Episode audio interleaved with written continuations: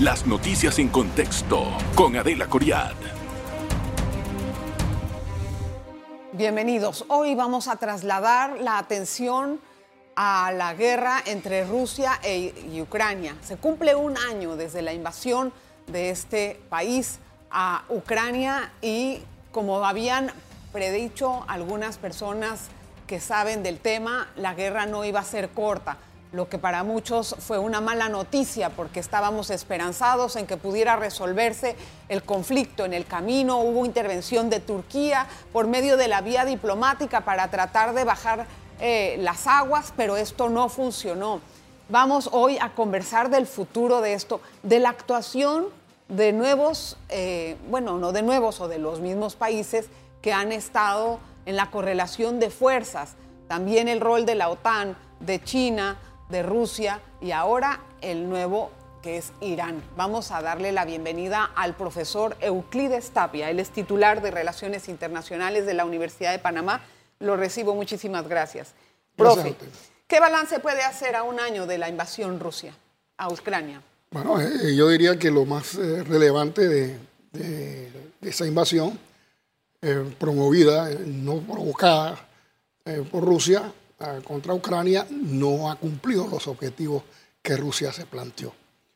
No pudo capturar Ucrania, eh, no pudo desbancar a Zelensky, eh, no, evitó la, ampliación de la OTAN, porque ese era uno de los argumentos fundamentales. Al contrario, se va a ampliar con Finlandia y con Suecia, se va a producir un rearme alemán que ya está en curso, va a haber un rearme eh, japonés, una reforma de la, de la constitución japonesa, o sea, por donde usted busque, no se han cumplido los objetivos del señor Vladimir Putin en relación a su invasión a Ucrania. Al contrario, se ve una escalada armamenticia. Sí, hay una situación que a cabo ya pues, de un año se, evidencia que puede haber una escalada eh, en virtud de que, bueno, cada vez más es eh, el apoyo evidente de la OTAN para hacerle frente a Rusia, que pues se presume como causal de, la escalada. Sin embargo, eh, hay que tomar en consideración que Rusia, que el gobierno ruso advirtió que si Ucrania no aceptaba las condiciones de paz que Rusia le imponía, es decir, el reconocimiento de, de Donetsk, de Lugansk, o sea, Donbass, de eh, la zona de, la, de, SOF y de Crimea como parte de Rusia, o sea, tomada mano militar y por Rusia, entonces el ejército ruso se encargaría de hacer eh, eh, por la fuerza lo que Ucrania no pueda admitir esto en la mesa de negociaciones. Entonces, es evidente, pues, como dije, que no ha podido cumplir con los objetivos y eso automáticamente plantea un nuevo eh, escenario en términos militares. ¿Qué está planteando Rusia? Que va a invadir, que va a volver a atacar, que entra nuevamente en el, escenario de una guerra eh, fratricida, que su objetivo es Kiev. ¿A qué se refiere el gobierno ruso? Entonces, esa es la respuesta. Bueno, eso, sí, eso había sido su objetivo desde el principio. Primario, correcto. Y ahora, ante Ucrania no aceptarle sus condiciones, que son eh, inaceptables desde el punto de vista del derecho internacional, entonces hay una respuesta de Occidente, porque se prepara Rusia entonces a una, un una contraataque. Ahora, lo que yo quiero entender es, ¿cuánto más vamos a ver este escenario?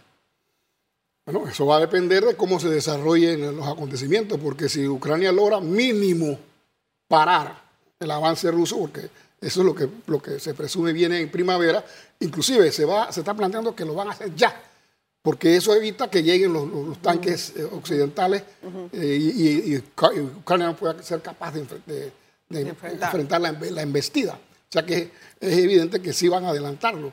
Pero yo siento que ni siquiera con los tanques que pueda Ucrania recibir, porque por el momento se habla de ciento, ciento y tantos tanques, en realidad mínimo tienen que ser de 300 para arriba. Para poder tener una buena Para detener, no para, para, para detener.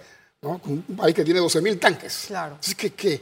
Entonces, eh, eso, esa cifra de, parte de Occidente no está garantizada para Ucrania. Ah, entonces, no Pero entonces vamos a seguir viendo esto o usted cree que este año, o sea, en este segundo año que se eh, inicia esta, esta situación bélica, vamos a ver una disminución?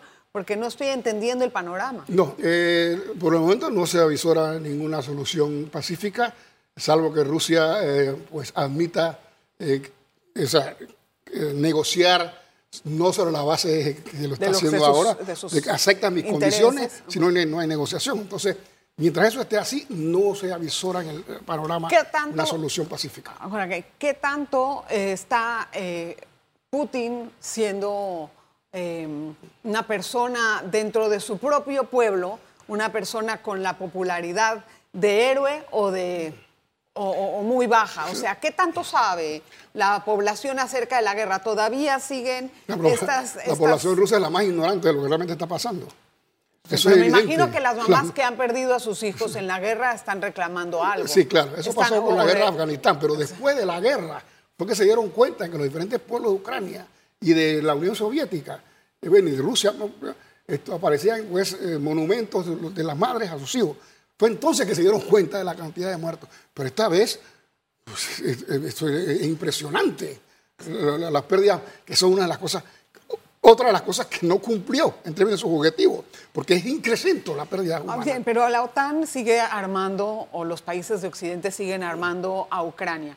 Rusia interpreta eso como una guerra directa con la OTAN. ¿Cuál es la relación de fuerzas en este No, sentido? todavía no se puede hablar en esos términos. Eh, Pero ha porque yo puedo, a la yo puedo OTAN de argumentar, de estar armando pero a se lo está Ucrania haciendo como no, no como institución, lo está haciendo eh, pues los países Con los países que la sí, integran. como hizo Rusia en Vietnam, los tanques, los aviones, que bueno, no estoy diciendo que, que hizo mal, le digo, la Unión Soviética, al contrario, el pueblo vietnamita merece todo el respeto y la admiración de la humanidad. Eh, pero ellos se involucraron abiertamente en esa guerra De la misma forma en que que lo está haciendo está- ahora Estados Unidos y, y- y el resto de los países de la OTAN. Entonces, no estamos hablando de la OTAN. Cuando se involucra la OTAN, estamos hablando de un país concretamente que, que abiertamente le declara la guerra, ataca, se mete con soldados ¿ve? dentro del conflicto. Ahora, estoy entendiendo que la inclusión de los países nórdicos en la OTAN también se interpreta como una provocación grande de parte de Rusia, el tener ahí prácticamente un armamento en su frontera. Esto podría entenderse de otro tipo de provocación. ¿Quién está, quién está provocando? Hay, hay, hay cuatro espacios que la OTAN no ha podido eh, llenar y que son, pueden ser considerados como objetivos militares de Rusia. Moldavia, Sí. eh, Suecia, Finlandia, ¿verdad? Bueno, tres por el momento, diríamos. que- Finlandia va a entrar sí, también. sí, ahorita. claro, está- Finlandia va a ser primero que Suecia. Sí. Digamos que fundamentalmente esos tres. Esos tres espacios, o sea, tres, tres países no son miembros de la OTAN y obviamente son objetivos militares de Rusia. Entonces, ¿quién provoca a quién? En, en- en Moldavia hay una zona que es Transnistria, que es una zona de mayoría rusa. Y todavía no sabemos si eso que señaló el gobierno ruso de que el ejército ruso va a encargar de, que, de que hacer, de obligar a Ucrania a aceptar sus condiciones, implique también que lleguen a Moldavia. Porque Moldavia no es parte de la Pero OTAN. usted cree que eso puede ser factible. ¿Por qué no? Militarmente es totalmente factible. Mili- De- pero, nada pero de que haya la iniciativa, ya tiene un frente abierto No, ahí. pero es que ya es que Moldavia no es parte de la OTAN. Eh, está, cerca de Odessa, está atacando Odessa. Tampoco lo que era sigue Ucrania. Transnistria, ya está ahí mismo. O sea, ahí no hay nada que en esa misma, eh, en esa área está- no hay nada que lo evite. ¿no? Y, y Ahora, pero sería otro frente. Yo no sé si Rusia No, tiene eso. Moldavia no es, no es un, un país para hacerle frente a Rusia. Se lo traga No, yo lo sé, pero no, vaya, no sé si ese es un plan estratégico para este momento o no. Me responde cuando regresamos del cambio. Un momentito, vamos a volver enseguida. En breve regresamos con En Contexto. Vamos a continuar con nuestra charla con el doctor Euclides Tapia a un año de la invasión Rusia a Ucrania, un balance y el futuro. Bueno, el... Hay, bueno, me estaba hablando usted acerca de la posibilidad de invasión a ciertas zonas de Moldavia. No está un país, no es un país de la OTAN, está tal vez en proceso de pertenecer, pero ¿usted cree que haya intención de Putin de invadir? La, expresión oficial del gobierno de que el ejército ruso se va a encargar de, que, de obligar a Ucrania a, que acepte las condiciones no, no tiene límites. Yo, puedo llegar a Kiev y, puedo inclusive eh, atacar Odessa. Bueno, estoy ya, Ya, atacando sí, Odessa sí, ya y, está. me, y- y me tomo Moldavia, la- eh, perdón, Transnistria, la zona. ¿verdad? de Moldavia que, que colinda con Ucrania. O sea, y ya cierro totalmente el acceso de Ucrania, Del- al Azov y, y- al Mar Negro. al Mar. Mire, al propósito, le voy a decir algo importante. Ese es uno porque son cortas las entrevistas, no permiten estas cosas. El objetivo estratégico de Rusia en esta zona es convertir el, el Mar Negro en un lago ruso. Sí, de dominio Y- total. de- Total. Y, y en esa, en esa, con ese objetivo va a terminar Ahí en sí una guerra buena. con Turquía, en una guerra con la OTAN, porque con Turquía se ha enfrentado más de 20 veces. Pero Turquía la ha hecho de mediador ahora. Sí, pero, la- pero el objetivo estratégico es tomarse cada vez más las pero áreas usted, eh, del Mar Negro, o sea, es- convertirlo es- en un, un- Entiendo, un lago esa ruso. es, esa es la intención. El panorama, eh, pues, eh, alumbra hacia eso, se vislumbra hacia eso. Por eso decía que o- o ese sigue siendo un objetivo y ahí cierra totalmente el Sí. espacio de Ucrania a- al Mar Negro. Entonces, ¿por qué no pensar que, que la guerra se va a Bueno, pues, entonces no veo que esto vaya a terminar pronto. No veo tampoco, a menos ¿Cuántos que... años más? ¿Y qué tanto nos va a afectar a todos con todo lo que hemos pasado?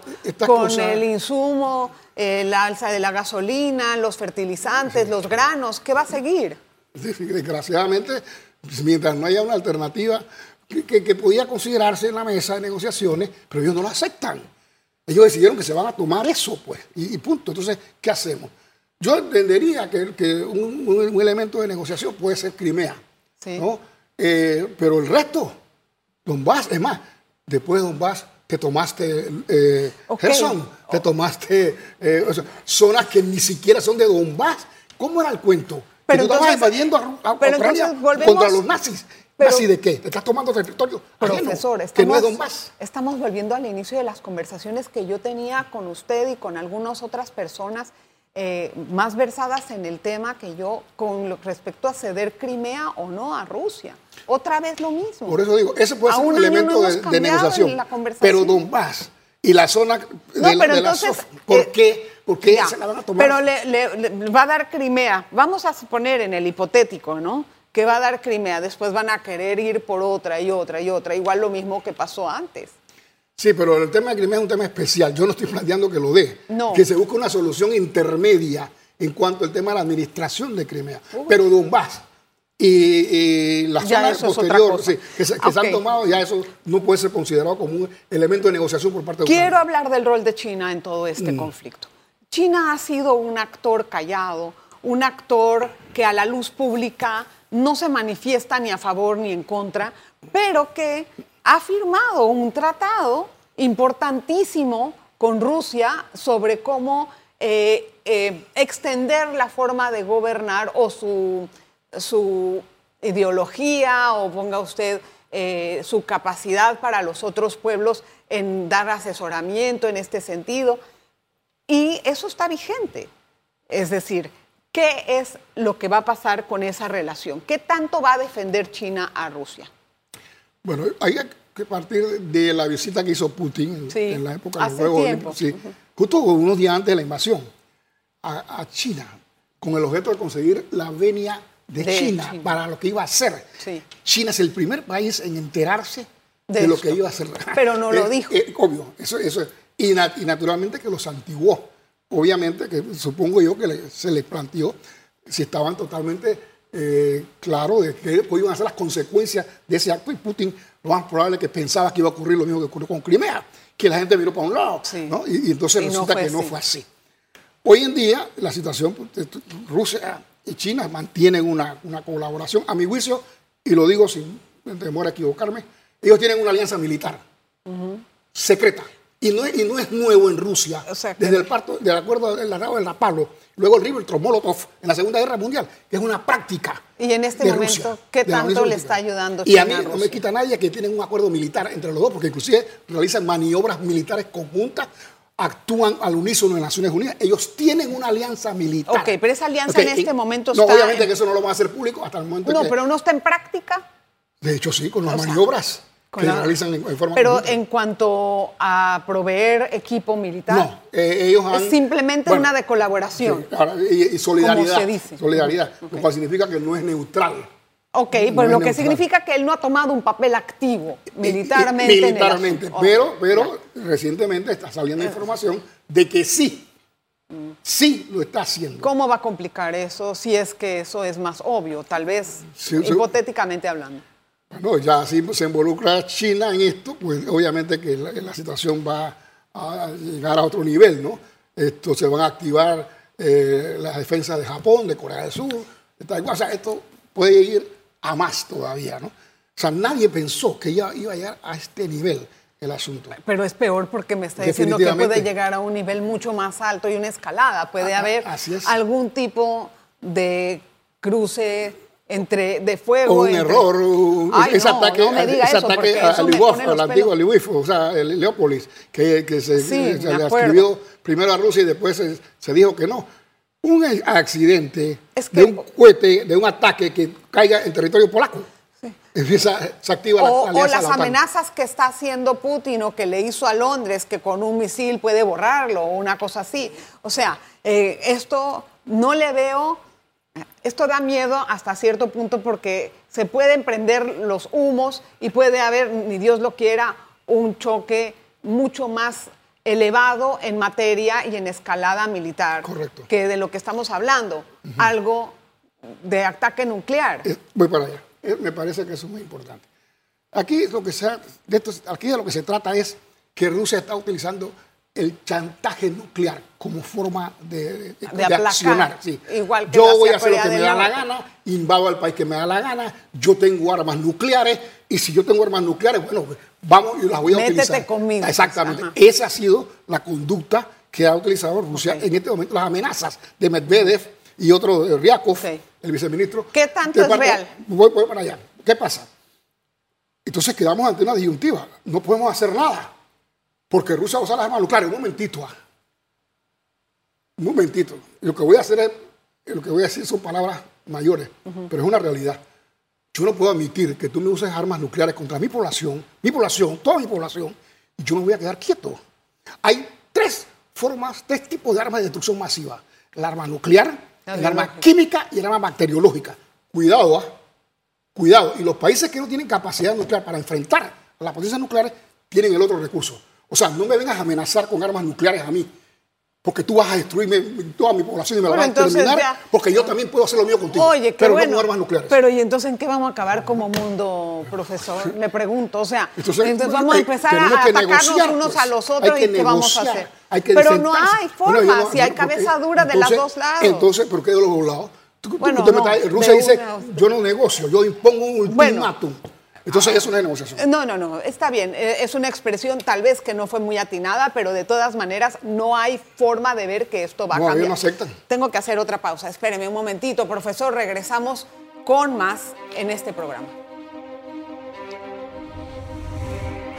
En breve regresamos con En Contexto. En el tiempo que me queda del programa, que no es mucho, vamos a dedicarlo a un nuevo actor. Digo nuevo porque no habíamos escuchado mucho de la activación de él. Es, es Irán. Irán y Rusia, la alianza que tienen Irán y Rusia. Esto puede involucrar a su vez a muchos otros países, porque Irán de por sí tiene sus enemigos, es como cuando te casas con alguien, te casas con sus amigos y sus enemigos, es la misma vaina. Entonces, ¿qué va a ser, cuál va a ser el escenario que vamos a ver con esta situación? El escenario que veo a corto plazo es el involucramiento de, de Israel, o sea, el apoyo ya de Israel a Ucrania, que lo había, lo- no lo había hecho en Lo virtud de la amenaza rusa, que de la época soviética siempre ha sido la misma. Si no te cuadra conmigo, no voy a permitir la salida de judíos de mi país. Y tampoco voy a permitir que, que ataques el territorio de Siria contra eh, eh, Irán. Porque Irán es un amigo incómodo para, para Rusia. A Rusia no le conviene la presencia iraní en Siria, así que no le importa que Irán. Pero le está proveyendo de Pero ahora el cambio, el giro de 180 grados que se ha quedado con Irán, implica que Irán, siendo el enemigo fundamental de Israel, pues ya tú desechaste. Ahora, a- Israel puede tener diferentes posiciones ante esto, porque Israel puede no meterse directamente y ser un observador muy vigilante o eh, actuar de diferente forma. Pues ya, o sea, ya Israel está actuando. Ya Israel está atacando la- Las- fábricas fábricas de, de producción de armas que utiliza Rusia en Ucrania. ¿Por qué a Rusia le convino estar con Irán? Además de, la además de, de que es un proveedor de armamento. El, el apetito territorial, eso no lo pierde. ¿no? históricamente eh, esa, esa ha sido una zona de influencia rusa. El norte de Irán se capturó Sí. por Rusia en un periodo. En la Segunda Guerra Mundial, cuando la guerra terminó, Rusia se negó a salir de Irán. Hasta que tuvo que finalmente salir. O sea, no, nunca ha renunciado al control de Pero, Irán. pero con eso, ¿qué me quiere decir, profesor? No estoy entendiendo. que, eh, bueno, eh, la posibilidad de ampliar la frontera en Asia Central para Rusia, en una alianza con Irán, implica pues expandir su territorio. Oh, no. Entonces, ¿qué va a hacer Estados Unidos con todo este escenario? Bueno, la alianza con Israel se va, se va a mantener incólume y se va, Y, se va a y con fortalecer. Occidente, Sí. en la OTAN. Pero, eh, o sea, es, es que no. Bueno, el panorama Y, es. y con Arabia Saudita en este problema, que Arabia Saudita también está ya orientada abiertamente a Rusia, pero su enemigo es Irán. Y ese es el enemigo de Israel y de los Estados Unidos. O sea, eh, eh, aquí Arabia Saudita también queda en una disyuntiva. ¿Cómo es que Rusia se alía con Irán, que es mi enemigo? Y yo me estoy aliando contigo, con Moscú. O sea, Exacto. son situaciones que se van, nuevas que se están dando Sí, en el son, escenario. son las fuerzas geopolíticas. Eh, profesor, ahí también hubo en un momento para nuestro país alguna amenaza de eh, Irán que tiró, como quien dice que iba a pasar por las aguas panameñas, etcétera, y que estaba como desafiando tal vez en alguna forma se pudo haber interpretado de esta manera a Estados Unidos. ¿Cuál es el precedente que, que sienta eso en Panamá? Eh, eh, siento que de ahora en, en más, Panamá tendrá que considerar con mucha atención el tema de, países belicosos, beligerantes, en conflictos armados activos, que pongan en peligro la seguridad del canal de Panamá. Y en consecuencia, vamos a tener que tomar en consideración eh, la revisión o la consideración eh, o el análisis del alcance del tratado de neutralidad. Yo no puedo tener, no puedo permitir que por mi casa pase alguien que está amenazando mi seguridad.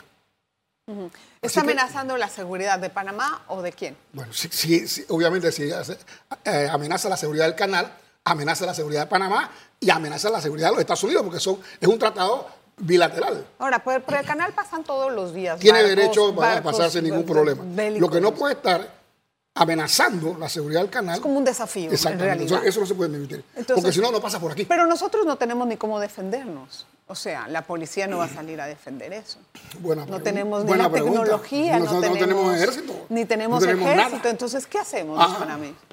Esa- esa es Con una la diplomacia no hemos No, sabido esa es una que- pregunta que obliga a la reconsideración del tema de la vigencia del Tratado de, de- de Neutralidad en términos de lo que su propio título dice. Tratado concerniente a la neutralidad permanente y funcionamiento del Canal de Panamá. Ese no es un tratado que neutraliza al Canal de Panamá. Al revés, es un tratado que dice que puede ser defendido. Por lo tanto, nosotros tenemos que ir pensando ya en eso. defendido por Estados Unidos. Y la contraparte. No, hay que decir las cosas. ¿cómo no? Pero en ese sentido, Le pregunto, ¿quién va a atacar el canal de Panamá? No. ¿Estados no Unidos? sé. No, lo va a atacar Rusia y lo va a atacar China. Y, y- o- Es un y- y paso. cuidado, China Irán. no- no- no, no en una- creo. China no firmó el, el protocolo de, de adhesión. Yo Espérese. entiendo, pero China es una- uno de los primeros usuarios. no, pero en una guerra ya eso no Ya, no, bueno, sí. Porque no va a permitir que Estados Unidos lo use. O sea, Eh, ¿hasta por, lo dónde tanto, es? por lo tanto, la, la pregunta es, que, ¿cuál es el cuestionamiento con, con respecto a Estados Unidos? ¿Acaso que Estados Unidos lo va a atacar? No. No, Lo va a obviamente. atacar Rusia y lo va a atacar. Es más, de hecho, Rusia hace maniobras militares navales con Nicaragua.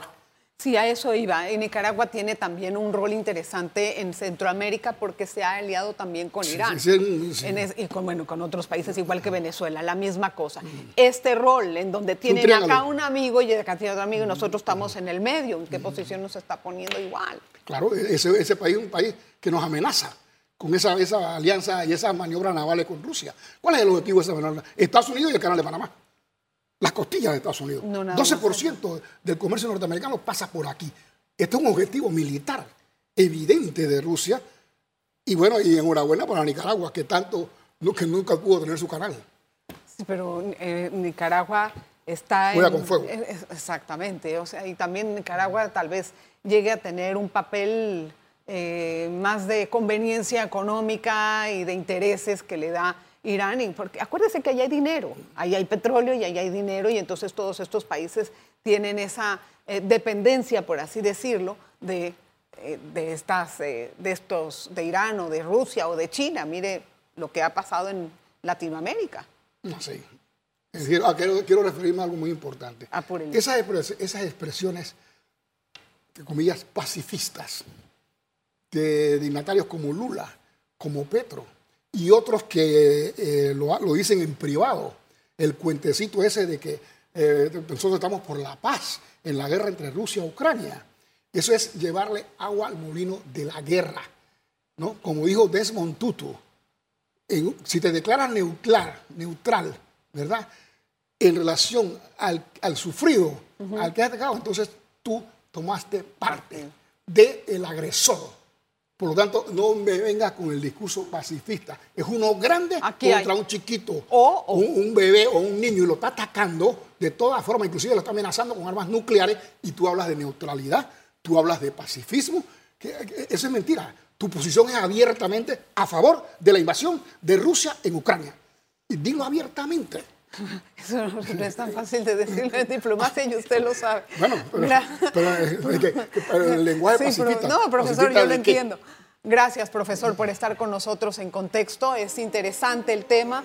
Todavía hay mucho por eh, hablar y por narrar. Es la historia de nuestro mundo y esperemos que esta guerra ya no escale más y se pueda lograr de alguna forma una paz, una solución por la vía diplomática. Gracias por su atención. Nos vemos la próxima.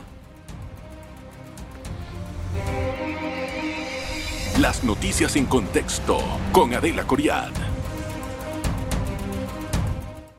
Revive este programa entrando al canal 1 de BOD de Tigo.